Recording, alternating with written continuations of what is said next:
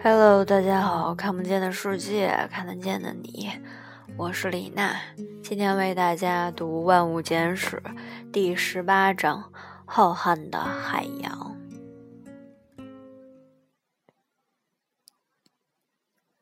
请你想象一下，你能不能生活在一个由一氧化氢主宰的世界里？那是一种无色无味的化合物，性质极为多变。一般情况下比较温和，但有时候一下子可以致命。它可以灼伤你，也可以冻坏你，这取决于它处于什么样的状态。要是存在某种有机分子，它可以形成碳酸，碳酸简直可恶至极，会使树叶掉个精光，会腐蚀雕像的表面。要是数量很大，而且受到刺激，它就会发起猛烈的袭击。人类的任何建筑物都不是他的对手，即使对于那些已经学会与他一起过日子的人来说，他也往往充满了危险。我们把这东西称之为水。哪里都有水。一个马铃薯百分之八十是水，一头牛百分之七十四是水，一个细菌百分之七十五是水，一个西红柿百分之九十五是水。几乎全是水，连人也百分之六十五是水，因此我们身上的液体和固体之比差不多是二比一。水是一种古怪的东西，它没有形状，晶莹透明，然而我们渴望待在它的身边。它没有味道，我们却爱尝尝它的味道。我们千里迢迢花上好多的钱，就是为了去看一眼它在阳光下闪耀的情景。尽管我们知道它很危险，每年要淹死成千上万个人，我们还是迫不及待的要去水里泡一泡。由于水是无处不在的，因此我们往往不在意它是一种极不寻常的物质。它的身上几乎没有哪一点可以用来对别的液体性质进行可靠的推测，反之亦然。要是你对水一无所知，以化学上跟水近似的化合物，尤其是稀化氢或者是硫化氢的表现来进行假设，你就会指望水在零下九十三摄氏度沸腾，在室温下变成气体。大多数液体会冷缩大约百分之十，水也是，但只是冷缩到一定程度，快要达到冰点的时候，水就开始有被长情的、很有意思的、不可思议的膨胀。等它变成固体的时候，它的体积差不多比原先大了百分之十。由于水结冰的过程是膨胀，所以冰块浮在水面上。用约翰·里格宾的话来说，这是一种极其古怪的特征。要是水没有这种反常而又美好的性质，冰块会往下沉，湖泊和海洋会从底部往上结冰。要是没有表面的冰层保护内部的热量，水的热量会释放出去，使水变得更凉，形成更多的冰块。过不多久，连海洋也会结冰，而且几乎肯定，海洋会在很长的时间里保持那种状态，很可能是永远。这样的条件几乎不会孕育生命。谢天谢地，水似乎不知道化学法则或者物理学原理。大家知道，水的化学分子式是 H2O，这意味着水是由一个较大的氧原子和两个较小的连着氧原子的氢原子组成的。氢原子死死地抓住其主子氧原子不放，而且与别的水分子的粘合也很随便，因此它仿佛在与别的水分子一起跳舞，短时间里配成一对儿，接着又往前移动。用罗伯特·孔奇西的话来说，就像跳方阵舞那样，不断的变换舞伴。一杯水也许看上去缺少生气，但里面的每个分子都在变换舞伴，每秒要变换几十亿次。这就是为什么水分子能粘合在一起，形成水坑和湖泊的原因，但又没有粘合到密不可分的程度。这一点，你只要跳进一个水塘就知道，在任何时候。实际上，只有百分之十五的水分子是互相接触的。在一定意义上，这种粘合是非常牢固的，所以水分子可以通过吸管流往高处。汽车发动机罩上的小水滴会与伙伴们形成水珠，这也是水有表面张力的原因。表面的分子对于其下面和左右的分子的吸引力，要比对上面空气里的分子的吸引力要大。于是呢，就产生了一层坚固的薄膜。昆虫可以停在上面，你也可以用石子玩大水漂，这还对跳水起着支撑作用。我几乎用不着指出，没有水就没有我们，没有了水，人体会迅速散架。有一篇报道说，不出几天，嘴唇会消失，像是被割去了似的；牙龈会发黑，鼻子会缩成原先的一半长，眼睛周围的皮肤会缩到无法眨眼的程度。水对我们来说太重要了，因此我们不容易注意到。地球上绝大部分的水对我们来说都是有毒的，而且毒得厉害，因为里面含有盐。有盐我们才能活下去，但只要很小的量。海水里含盐量太大了，大了大约七十倍，我们无法平安无事的将其新陈代谢。一升海水里只含有大约二点五茶匙普通的盐，我们撒在食物上的那种盐。但还含有大量的其他元素、化合物，还有别的已经溶解的固体，这些通称为盐。盐和矿物质在我们机体组织里的比例与在海水里的比例也差不多。正如马古利斯和萨根所说的：“我们出的汗是海水，流的泪是海水。”但是说来也怪，我们却无法忍受外来的盐。要是把大量的盐摄入体内，你的新陈代谢很快会陷入危机，每个细胞里的水分子都会匆匆离去，像是许多志愿消防员急着要去稀释和冲走突然增加的盐分那样。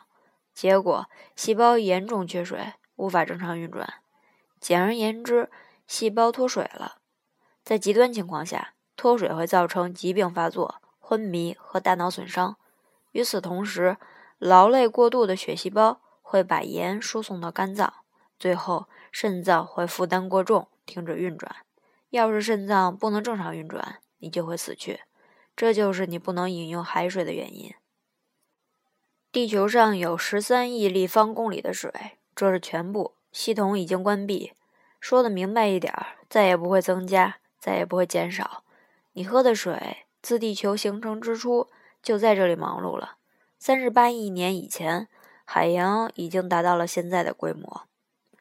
水域被称之为水圈，它的绝大部分是海洋。地球上百分之九十七的水都在海里。太平洋占了较大部分。太平洋的面积比所有陆块加起来还要大。总的来说呢，太平洋占所有海水一半以上。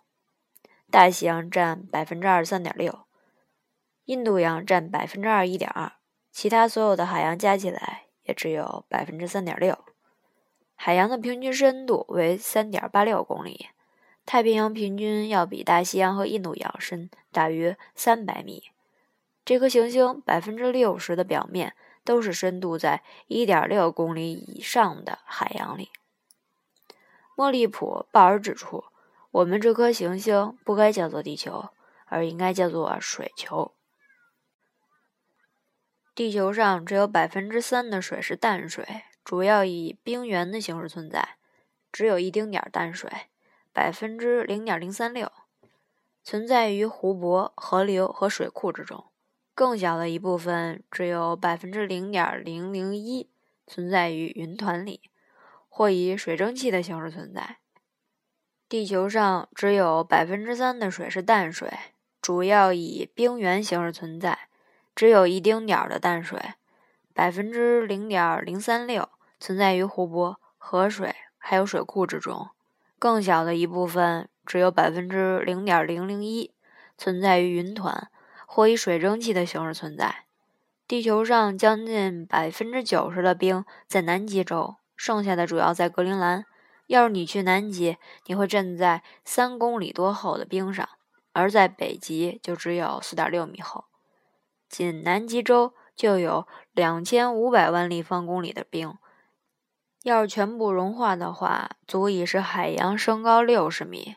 但是，即使大气里所有的水都变成雨落下来，均匀的落在各地，海洋只会加深两厘米。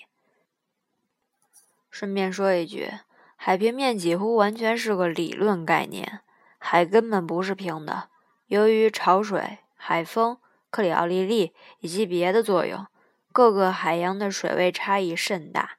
即使同一海里的水位也不尽一样。太平洋的西部边缘高出大约四十五厘米，这是地球自转产生的离心力造成的结果。要是你拉动一盆水，水会朝另一端流动，好像不愿意跟你去似的。由于同样的道理，地球自西向东自转会使海水涌向海洋的西缘。大海自古以来就对我们十分重要，因此科学界在很长的时间里没有对大海产生兴趣，这是很引人注目的。直到进入十九世纪，我们对海洋的认识仍然源于冲上海滩的东西或者渔网里打捞到的东西。几乎所有的文字材料都是以趣闻轶事和假说，而不是以实际的证据为基础。十九世纪三十年代。英国博物学家爱德华·福布斯勘察了大西洋和地中海各处的海床，宣布在六百米以下的深处根本没有生命。这似乎是一种合乎情理的假设。在那个深度没有光，因此就没有植物，而且据知在那个深度压力极大。所以，一八六零年，当从三公里多深的水下拖起一根首批横穿大西洋的电缆进行维修，发现上面结着厚厚的一层珊瑚、蛤蜊和其他小生物的时候，大家真的有点吃惊。直到一八七二年，才对海洋进行了第一次真正有组织的调查。布列颠博物馆、皇家学会和英国政府成立了一个联合考察队。乘坐已经退役的战舰“挑战者号”从普兹茅斯港出发，在三年半的时间里，他们驶遍了世界，取水样，捕鱼，捞沉淀物呀。这显然是一项很单调的工作。在总共二百四十名科学家的船员当中，有四分之一的人开了小差，还有八人死亡或者发疯。用历史学家萨曼莎·温伯格的话来说。长年累月的单调生活使脑子麻木、精神错乱。但是他们行驶了差不多七万海里，收集了四千七百多种新的海洋生物，获得了足以写出一份长达五十卷的报告资料（括弧编辑工作就花了十九年）。括弧结束，为世界科学创建了一门新的学科——海洋学。通过测量深度。他们还发现大西洋中部的水底似乎有山脉，这使得有的考察人员激动不已，认为他们已经发现了传说中沉睡在海底的大陆地亚特兰蒂斯。由于世界上的学术机构大多不大重视海洋，倒是由热心的却为数很少的业余人员来告诉我们海底下的情况。现代的深海探索于1930年从查尔斯·威廉·毕比和奥蒂斯·巴顿开始。虽然他们是平等的伙伴关系，但文字记录总是突出更有色彩的毕比。毕比1877年生于纽约市的一个小康家庭，曾在哥伦比亚大学攻读动物学，后来在纽约动物学会担任养鸟员。他对这份工作感到厌倦。决定选择冒险家的生活，在随后的四分之一的世纪里，他走遍了亚洲和南美洲，而且总是跟着一大串漂亮的女性当助手，美其名曰历史学家兼技术员，或者鱼类问题助理。这些努力的结果，他写出了一系列通俗读物，题目为《丛林边缘》和《在丛林里的日子》。他写了几本关于野生动物和鸟类学不错的书。二十世纪二十年代中期，比比前往加拉帕戈斯群岛，发现了他所谓的“悬荡”的乐趣，即深海潜水。过不多久，他开始与巴顿合作。巴顿来自一个更加富裕的家庭，也上过哥伦比亚大学，也渴望冒险。虽然功劳几乎总是归于比比，但设计并出资一万两千美元来建造第一个探海球的其实是巴顿。那是一个小而坚固的沉箱，用三点八厘米厚的铸铁制成，带有两扇七点六厘米厚的石英板舷窗，里面可以容纳两个人，但要准备过着极其亲密的生活。即使按照那个时代的标准，那个技术也是不复杂的。球体很不灵活，只是吊在一根长长的缆绳的一头，只带有一个最原始的呼吸系统。若要中和二氧化碳，他们就得打开石灰罐子；若是吸收水汽，他们就得打开一小盆氯化钙。为了加速化学反应，他们有时候还得扇一扇棕榈叶子。但是那个没有名字的小小的探海球还真管用。一九三零年六月，在巴哈马群岛的首次潜水中，巴顿和比比下沉到了一百八十三米深处，创造了一个世界纪录。到一九三四年，他们已经把这个纪录提高到了九百米以上。那个纪录直到第二次世界大战结束以后才被打破。巴顿很有把握，认为该装置沉到一千四百米左右的深度完全没有问题。虽然每下沉一米，在张力的作用下，每个螺栓和柳钉都会发出清晰的响声。反正，在任何深度，这都是一项勇敢而危险的工作。到了九百米，小舷窗受到的压力高达每平方厘米二点九五吨。要是压力超过了结构的耐受极限，在这样的深度，死亡是顷刻之间的事。比比在许多书里、文章里。和广播讲话里都清晰地提到这一点。然而，他们主要担心的是，那个拖着金属球和两吨重钢缆的船舷会断裂，把他们二人送入海底。要是发生那种情况，他们必死无疑。他们的试验没有获得很有价值的科学成果，他们遇上了以前没有见过的生物，但由于能见度有限，而且两个人都不是受过训练的海洋学家。他们往往不能以真正的科学家所希望的那种方式详细描述自己的发现。球体外部没有灯光，他们只能把一个二百五十瓦的灯泡拿到窗口，但一百五十米以下的水基本上是不透光的。他们只能从七点六厘米厚的石英玻璃里费力地往外张望，于是就出现这样的情景。他们在里面有望兴趣盎然地张望的东西，非得是在外面也在差不多同样兴趣盎然地张望他们的东西。结果，他们只能报告说下面有许多稀奇古怪的东西。在一九三四年的一次潜水中，比比吃惊的看到一条大蛇，有六米多长，很粗。他飞快地游了过去，看上去不过是个黑影。不管它是什么，后来谁也没有看过那种模样的东西。他的报告如此含含糊糊，因此没有引起学术界的多少注意。在一九三四年那次破纪录的下海以后，比比对潜水失去了兴趣，开始转向别的冒险工作。但巴顿依然坚持不懈。值得称道的是，每当有人问起，比比总是承认这项活动的真正策划人物是巴顿。但巴顿似乎始终未能走出阴影。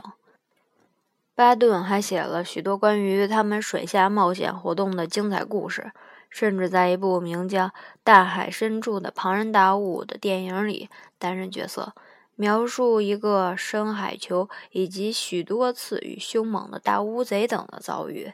那些故事是激动人心的，不过在很大程度上是虚构的。他甚至还为骆驼牌香烟做广告。我抽了会儿，神经不紧张了。一九四八年，他在加利福尼亚附近的太平洋潜到了一千三百七十米的深度，把深度记录提高了百分之五十。但世界似乎决心不予理睬。有家报纸在评论大海深处的庞然大物时，认为那部电影的明星其实是 B.B。如今，巴顿运气不错，我们总算还提到他的名字。无论如何，他快要在一个瑞士的父子小组前黯然失色。父亲叫做奥古斯塔·皮卡尔，儿子叫做雅克·皮卡尔。他们设计了一种新型的探测器，名字叫做探海艇，意思是深海潜水船。它是在意大利迪利亚斯特市制造的，因此被命名为迪利亚斯特号。新的装置可以独立操作，虽然也只能上上下下。该艇建成之初，在一九五四年初的一次潜水中，它下潜到四千米深处，差不多是六年前巴顿制造记录的三倍。但是深海潜水的成本很大，皮卡尔父子渐渐面临破产。一九五八年，他们与美国海军达成一桩交易，把探海艇所有权交给海军，但他们仍然保留使用权。他们因此获得了大笔的资金，对那条船进行了改造，把船壁的厚度加大到将近十三厘米，舷窗缩小到只有只有直径五厘米，实际上成了小小的窥孔。但是探海艇变得相当坚固，可以抵御巨大的压力。一九六零年一月，雅克·皮卡尔和美国海军的唐·沃尔什在西太平洋关岛外面大约四百公里的地方。慢慢下沉到了海洋里最深的峡谷——马里亚纳海沟（括弧这里要特别提一下，该海沟是哈里赫斯用回声探测仪发现的）。括弧结束。他们花了不到四个小时就下沉到了一万零九百一十八米，相当于差不多十一公里。虽然在那个深度压力达到了每平方厘米将近一千二百千克。但他们吃惊地注意到，碰着底部时，惊动了生活在海底的比目鱼。他们没有照相设备，因此没有记录下当时的情景。他们在世界的最深处只停留了二十分钟，然后返回水面。人类只有这么一次达到了那种深度。四十多年以后，人们自然会提出这样的问题：为什么自那以来再也没有人下去？首先，再次潜水受到了海军中将海曼 ·G· 里科夫的坚决反对。他这个人办事认真，说话算数。最关键的是，他掌握着海军部的财政大权。他认为水下探索是浪费资源，还指出海军不是个研究机构，而且当时这个国家就要全力以赴地搞空间旅行，努力把人送上月球。因此，深海调查似乎变得不大重要，已经过时。但是，最决定性的看法是，迪利亚斯特号其实没有取得多大成就。正如几年以后一位海军官员说的：“我们只是知道了我们办得到，除此以外，没有了解到多少该死的东西。干嘛还要干？”总而言之，寻找比目鱼的路程很远，而且很花钱。有人估计。今天要再干一回，至少要花费一亿美元。当水下研究人员获悉海军无意实施答应过的探索计划的时候，他们痛苦万分，表示强烈抗议。为了平息他们的不满，海军提供了一笔资金，计划建造一个更加先进的潜水器，由马萨诸塞州伍兹霍尔海洋研究所进行管理。它被命名为阿尔文号。以纪念海洋学家阿林 ·C· 瓦因，它将是一条操作灵活的微型潜艇。虽然它根本潜不到迪利亚斯特号的深度，只有一个问题：设计人员找不到愿意制造它的人。威廉 ·G· 布德在布罗德在《水下的宇宙》一书中说。没有哪家大公司，包括为海军生产潜艇的通用动力公司，愿意接受一个被船舶局和里克弗将军都瞧不起的项目。最后，简直不可思议，阿尔文号由通用面粉公司在下属的一家生产早餐食品机器的工厂建造。至于水下还有别的什么东西，人们实际上知道的很少。直到二十世纪五十年代。海洋学家们所能见到的最佳海图，主要是根据1929年以来零星探测所获得的一点资料，再加上一点必不可少的猜测绘制的。美国海军有着良好的海图，用来引导潜艇通过峡谷和绕过平顶海山，但他不希望这些资料落入苏联人之手，所以对他的信息加以保密。于是学术界人士不得不将就着使用简单而陈旧的海图，或者满怀希望的依赖猜测。即使到了今天，我们对海床的了解仍然甚少。要是你拿起普通的望远镜看一眼月亮，你会看到大量的环形山。什么弗拉卡斯托罗环形山，什么布兰克环形山，什么扎西环形山，什么布朗克环形山，以及其他月球科学家们熟悉的环形山。要是它们位于我们自己的海床，我们会对它们一无所知。我们所拥有的火星图也比我们所拥有的海床图要强。在海平面上，勘察技术也一直有点马马虎虎。一九九四年，一条韩国货船在太平洋上遇到风暴，三万四千只冰球运动手套被刮到海里。从温哥华到越南，海面上到处飘着手套，到时海洋学家们比以往任何时候都能更精确地找到洋流的流动方向。今天，阿尔文号快到四十大寿，但它仍然是世界上首屈一指的探究船只。现在依然没有能下沉到接近马里亚纳海沟深度的探海艇，只有五条，包括阿尔文号在内，能够抵达覆盖半个多地球表面的深海平原深处的海床。一条普通的探海艇的运作费用高达每天两万五千美元，因此几乎不会随便沉入海里，更不会到海里去瞎碰瞎撞。指望着能碰上、撞上什么有意思的东西。我们对于地球表面的第一手经验，就好像是建立在五个家伙夜间开着拖拉机进行探索工作的基础上。罗伯特·孔奇西说：“人类也许只是查看了大海暗处的百万分之一，或者十亿分之一，也许更少，也许少的更多。但是海洋学家们兢兢业业。”以有限的资源取得了几项重要的发现，包括二十世纪一项很重大的生物学发现。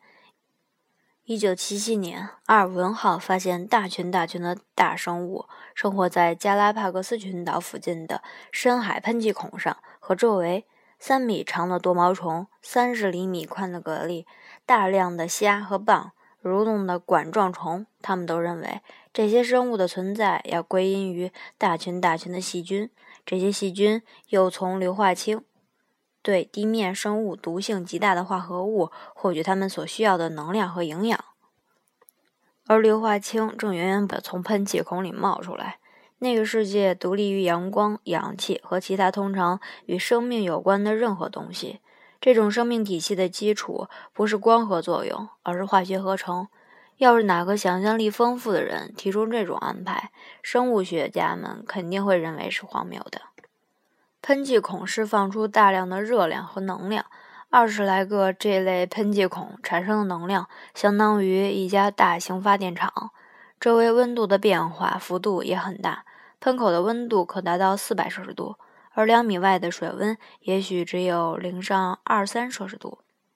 他们发现有一种名字叫做阿尔文虫阿尔文虫的软体虫，就生活在边缘地带，头部的水温比尾部的水温要高出七十八摄氏度。以前大家认为复杂的生物无法在五十四摄氏度以上的水里存活，而这里却有一种软体虫，它们能同时生活在高于那个温度的以及极冷的水里。这一发现改变了我们对生命需求的认识。他还回答了海洋学的一大堆难题，许多人不了解的问题，就是一个难题，即海洋为什么不是越来越咸？有一点是显而易见的，我也不怕说一说，大海里有许多盐，多到能把本星球的每一小块陆地埋起来，埋到大约一百五十米深。多少世纪以来，人们已经知道，河流把矿物质冲进大海。这些矿物质与海水里面的离子结合，形成了盐。至此没有问题。但是令人费解的是，海水的盐度保持稳定。每天有几百万加仑淡水从海洋蒸发，留下了全部的盐分。因此，从逻辑上来说，随着岁月的流逝，海水应该越来越咸。而实际情况并非如此。有什么东西从海水里带走了一定量的盐，这一定量的盐又相当于在增加的盐量。在很长的时间里，谁也想不出来是什么有可能干了这件事情。阿尔文号对深海喷气孔的发现提供了答案。地球物理学家们认识到，那些喷气孔的作用很像是鱼箱的过滤器，水流入地壳以后被剥夺了盐分。最后，清水又从烟筒里喷出来。这个过程不是很快，清理一个海洋大约要一千万年。不过，要是你不着急的话，这个过程还是极其有效的。在心理上，我们离大洋深处十分遥远。海洋学家在1957到1958国际地球物理学年会期间提出的主要目标，也许最清楚地说明了这一点。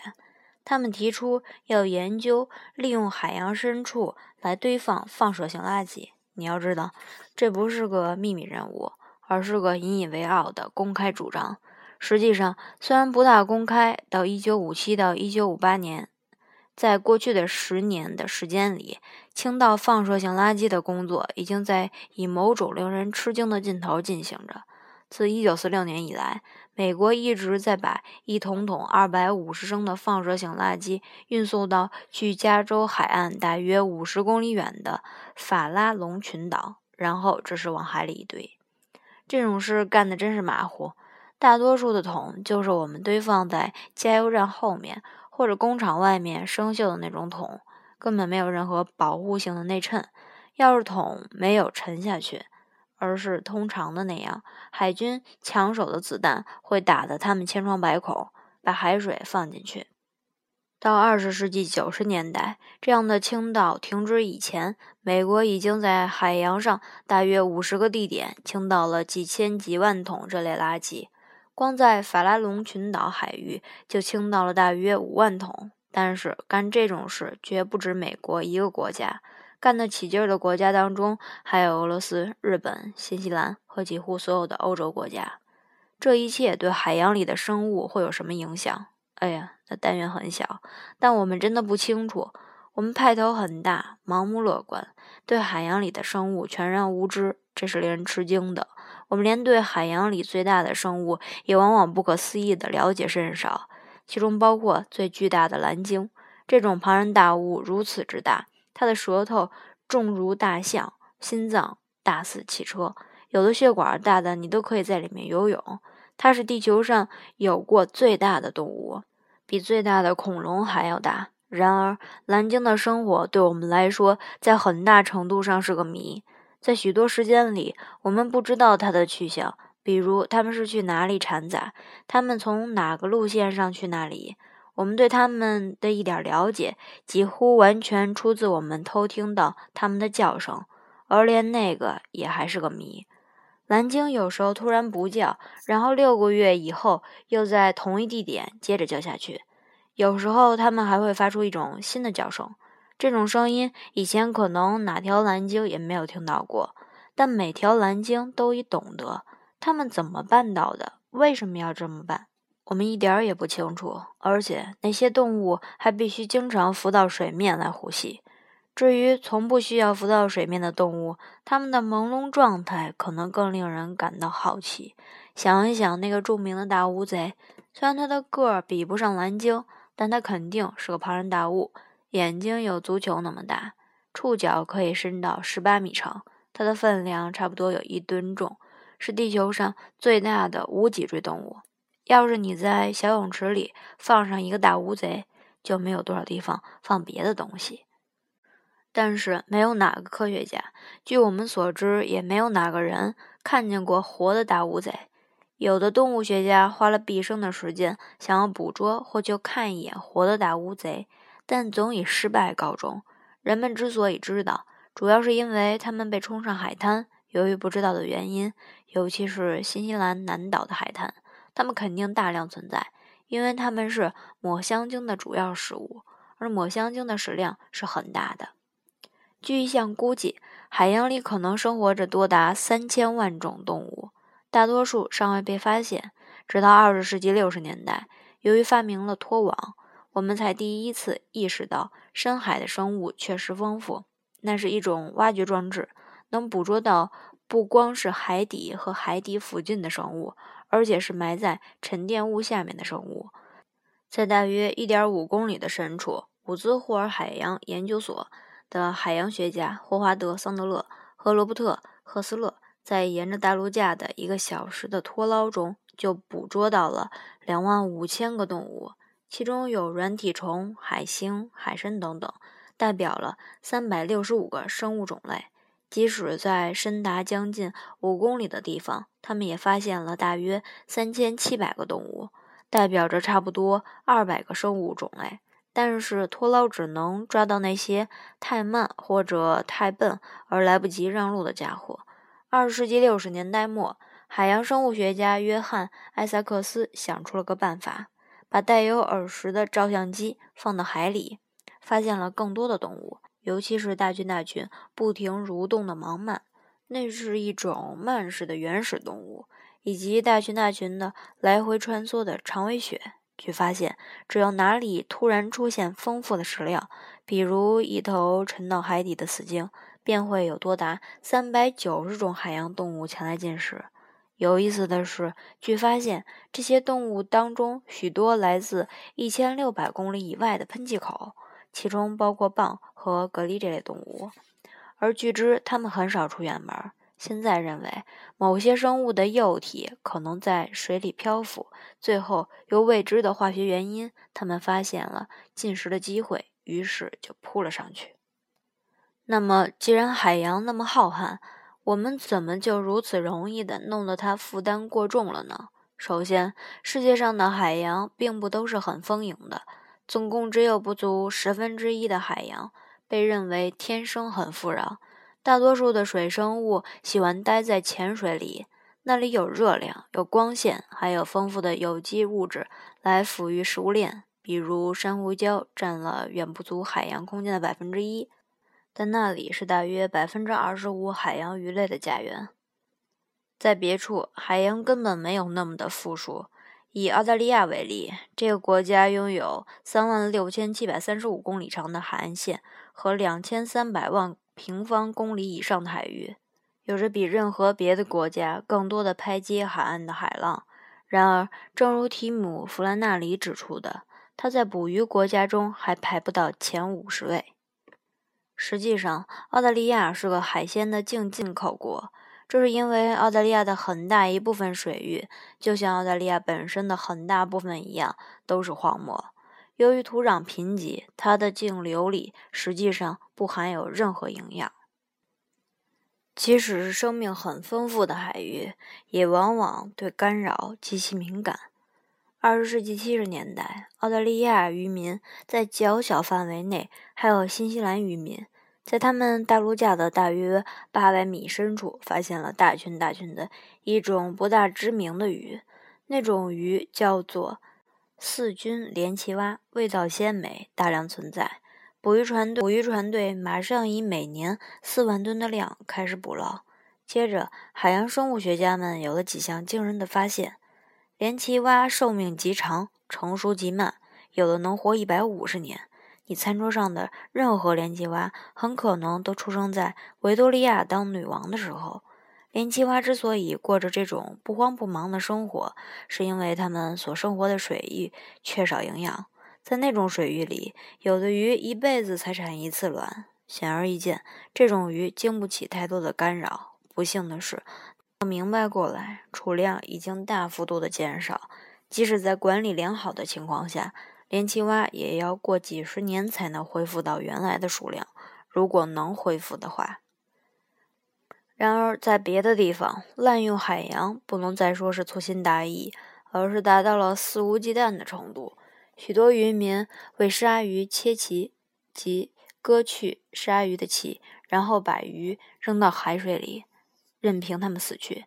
一九九八年，鱼翅在远东卖到了一百一十多美元一千克，一碗鱼翅汤在东京的售价是一百美元。世界野生动物基金会在一九九四年估计，每年被杀的鲨鱼数量在四千万到七千万条之间。我天！到一九九五年，世界上大约有三万七千艘工业规模的渔船，加上大约一百万条小型渔船，它们每年从海里的捕鱼量是二十五年前的两倍。现在的拖网渔船有时候大得很像巡洋舰，哇塞！后面拖的网大的能装下十几架大型客机，有的甚至是侦察机从水中寻找鱼群。据估计，每拖上来一网，大约有四分之一是无意捕获物，即因为太小而抓不住的鱼，或不该捞的鱼，或不该在那个季节捕的鱼。正如一位观察员对《经济学家》杂志说的：“我们仍处于愚昧黑暗时代，我们只是把网一撒，看看能捞上什么来。每年大约有多达两千两百万吨这类不要的鱼倒回海里。”大多数是以尸体的形式，每收获一千克虾，就有大约四千克鱼和别的海洋动物遭受灭顶之灾。北海的大片海床每年要被拖网渔船扫荡七次，哪个生态系统也受不了这等干扰。据许多人估计，北海至少有三分之二的鱼类处于过量捕捞的状态。在新英格兰近海，原来大比目鱼如此之多。分散的渔船一天可以捕捞到九千多千克。如今，大比目鱼在美国东北海岸附近几乎已经灭绝。然而，命运最惨的要算是鳕鱼。鳕鱼，十五世纪末，探险家约翰·卡伯特发现北鱼多得简直难以置信。沙洲是浅水区域，是鳕鱼那样的水底进食鱼类爱去的地方。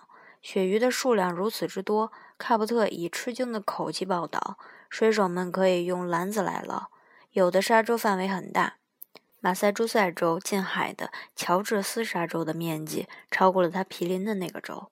纽芬兰近海的大沙洲还要大。在多少世纪里，一直密密麻麻的都是鳕鱼，它们被认为是捞之不尽的鱼类。情况当然并非如此。”据估计，到1960年，在北大西洋产卵的鳕鱼数量减少到了160万吨；到1990年，这个数量又降到了2万两千吨。从商业的角度来看，鳕鱼已经灭绝。渔民们，马克·库尔兰斯基在他精彩的历史书《鳕鱼》中写道：“已经把鳕鱼捞个精光，西大西洋可能再也看不见鳕鱼。”1992 年。哇，受不了了！之前小时候还一直在吃鳕鱼。唉，一九九二一九九二年，大沙洲完全禁止全禁止捕鳕，禁止捕鳕。但据《自然》杂志的一篇文章报道，直到二零零二年，储藏量仍然没有回升的迹象。库尔兰斯基斯基指出，餐桌上的鱼肉和鱼条原来指的是鳕鱼，后来以黑线鳕鱼取而代之。后来又以红大马哈鱼取而代之，近来又以太平洋的绿鳕取而代之。如今他干巴巴地说：“鱼就是剩什么鱼就是什么鱼。”许多别的海鲜的情况也差不多。在罗德岛附近的新英格兰渔场，过去曾经捕得重达九千克的大龙虾，有时候它们的重量超过了十三千克。要是不被打扰，大龙虾能活几十年，据认为能活长达七十年。它们不停地长大，如今能捞到一千克以上的大龙虾已为数极少。据《纽约时报》说，生物学家们估计，大龙虾大约在六岁达到法定的最小个以后，不出一年，百分之九十已经被捕捞干净。尽管捕捞量日渐减少。州政府和联邦政府仍在以税收优惠政策鼓励，在有的情况下，差不多是强迫新英格兰渔民购买更大的船，更彻底地扫荡大海。今天，马萨诸塞州的渔州的渔民只能捕捞丑陋的盲鳗，因为这种鱼在远东还有点市场，但是连这种鱼的数量如今也在不断的减少。我们对支配海洋生命的动力简直一无所知。一方面，在捕捞过度的海域，海洋生物少于该有的数量；另一方面，在天然致贫的水域，海洋生物远远多于该有的数量。在南极洲周围的南部海洋，只出产世界上大约百分之三的浮游植物，少的似乎远远不足以维持一个复杂的生态系统，而它们却维持了。石蟹、海豹这类动物，我们大多数人也许还没有听说过，但实际上可能是世界上第二众多的大型动物。仅次于人类，多达一千五百万头石蟹海豹在南极洲周围的浮冰上生活，还有大约二百万头韦德尔氏海豹，至少五十万只黄企鹅，也许多达四百万只阿德利企鹅。因此，食物链是极其不平衡的，但不知怎的却运转良好。引人注目的是，谁也搞不清这是什么原因。我兜了这么大个圈子，主要想说明。我们对地球，我们对地球上的最大体系知道的少得可怜。然而，我们将在剩下的章节里看到，一旦开始讨论生命的问题，也有大量的东西我们不知道，尤其是生命最初是怎么产生的。